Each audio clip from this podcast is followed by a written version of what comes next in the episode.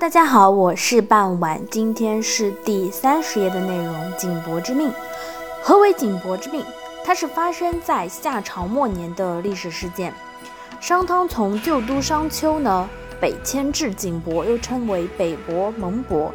一说呢，也是说是在今天的河南商丘北，或者说是在今天的山东曹县南。商汤在此告命天下，征伐四方，最终灭夏。《左传》。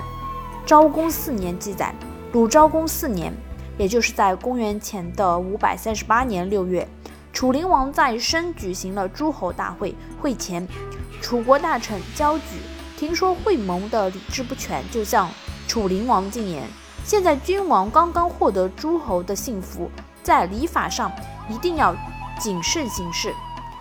楚国霸业能否成功，都在这次会盟上了。然后。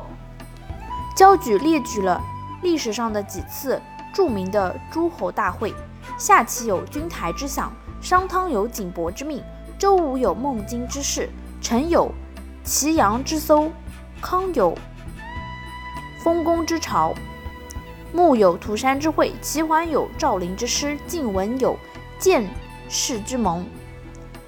然后问楚灵王：“你准备模仿哪一种会盟的礼制呢？”